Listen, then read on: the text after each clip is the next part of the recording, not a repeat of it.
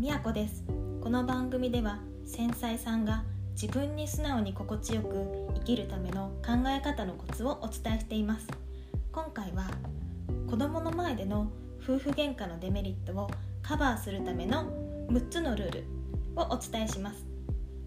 今回のテーマは家族関係ではあるんですけどこの話の中で私が一番伝えたいことは自分の気持ちも相手の気持ちも大切にできる方法を考えたいってことなんです子供の前での夫婦喧嘩は良くないと言われるけれど自分だって喧嘩したくないのに喧嘩になっちゃう時ってあるじゃないですかそんな時に自分を責めないでほしいなって思うしいつも自分を後回しにして頑張るママにもっと我慢しなきゃとも思ってほしくないんですよね。ということで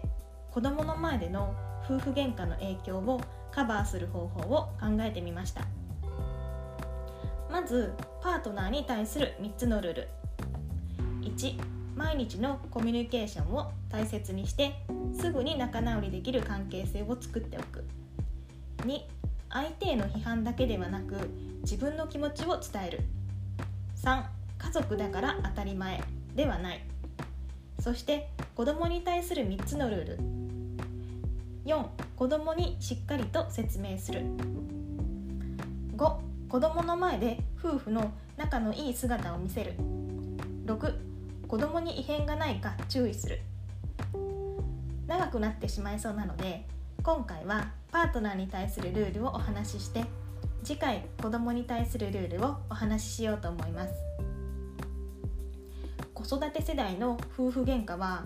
時間や体力的精神的に余裕がないことがほとんどの原因です。夫婦喧嘩の理由を挙げてみました。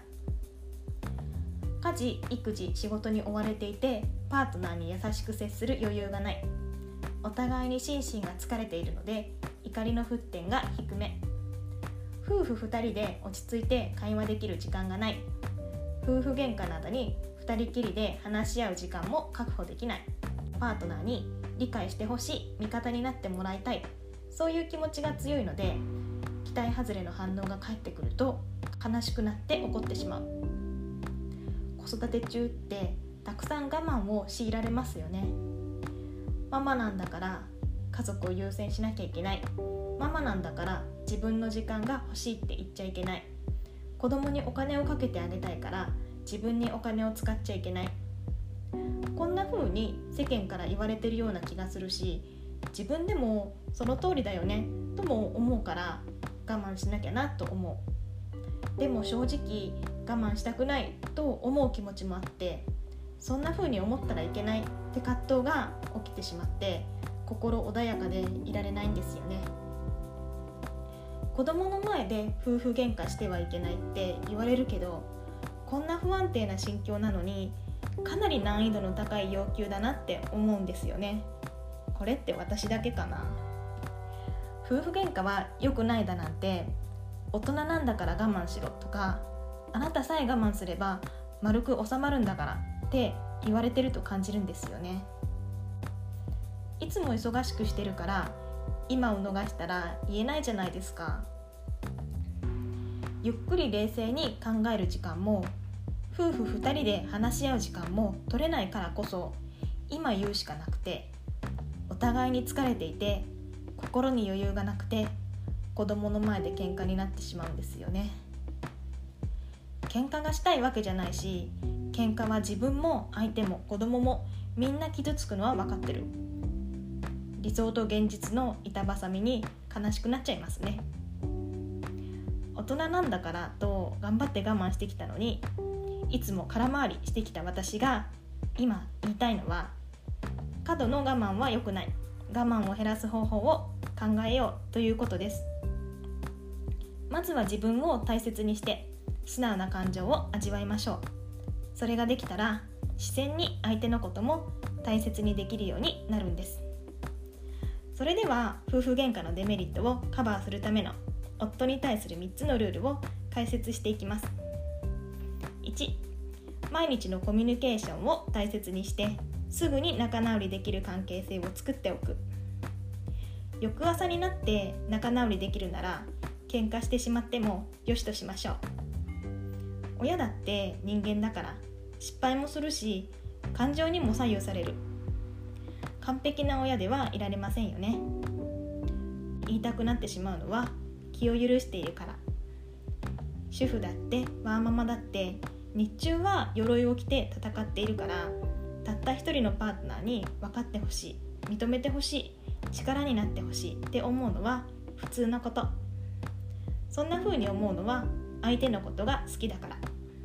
普段から相手への感謝の気持ちや好意を伝えておけば大丈夫です。2相手への批判ではなく自分の気持ちを伝える。怒りは第二感情といってその奥に別の第一感情があります。怒りの奥にあるのは誰にも認めてもらえない悲しさ。自分を大切に扱ってもらえなかったショックな気持ち。やらなきゃいけないことが多すぎてパニックになっている状態。体が辛くても休めない苦痛の蓄積など。怒ってる時って心がボロボロで助けてもらいたい時なんですよね。パートナーに理解してもらいたいのに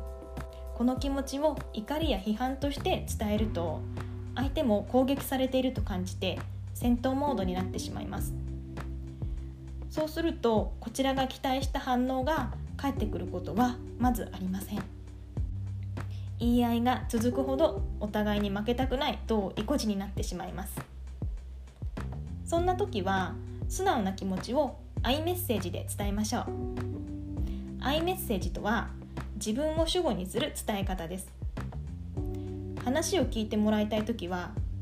私はただうなずいて話を聞いてもらえるとすごく安心するんだ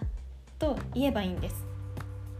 こんな風に命令せずに自分の感情を伝えるだけなので判断を相手に委ねる相手を尊重したコミュニケーションが取れます。その反対の言うメッセージというのは相手を主語にする伝え方です。あなたはいつも聞いてくれないんだからと批判や命令になりやすいので注意が必要です。慣れていないととっさにアイメッセージが出てこないので日頃の会話でも練習しておきましょう。喧嘩のパターンが決まっている場合は次はこんな風に伝えようとあらかじめアイメッセージのセリフを用意しておくのもいいですよ。3家族だから当たり前ではない。家族って言葉は要注意で家族なんだから言わなくても分かってよ。家族なんだから当然でしょ？って感謝せずに相手に甘えたり義務を背負わせる考え方になってしまう危険もある。家族だと思うと感謝や配慮が薄れてしまうし当たり前のように自分の価値観を押し付けてしまいがちです。家族でも他人だから自分が育ってきた家族とは違います。親友とも価値観の違いがあるみたいにどんなに仲のいい夫婦でも育ってきた環境も今まで経験してきたことも違います。価値観が違うのが当たり前なんです。他人だから当然言わなければ伝わりません。相手にやってもらいたいことだけでなくちょっと恥ずかしくて言えない感謝の気持ちや相手への行為も言葉にしなければ全く伝わりません。そして「おはよう」「おやすみ」「いってらっしゃい」「おかえり」「ありがとう」「ごめんなさい」「お願いします」などの挨拶がしっかり言えてますか？相手の顔を見て挨拶をする時間は相手に向き合う時間です。忙しくても挨拶は大切にしたいですね。はい以上3つのポイントでした。子供は純粋にパパとママに笑っててほしいんですよね。だから日頃からパパとママの関係を良くしておくことがとっても大切。喧嘩したくないから言いたいことを我慢するのも辛いので喧嘩しないことを目指すんじゃなくてトムとジェリーの歌みたいに仲良く喧嘩できる関係を作っていけるといいですよね。はいそれでは今日はここまでにして次回子供に対する3つのルールをお話ししようと思います。最後までお聞きくださりどうもありがとうございました。ではではみやこでした。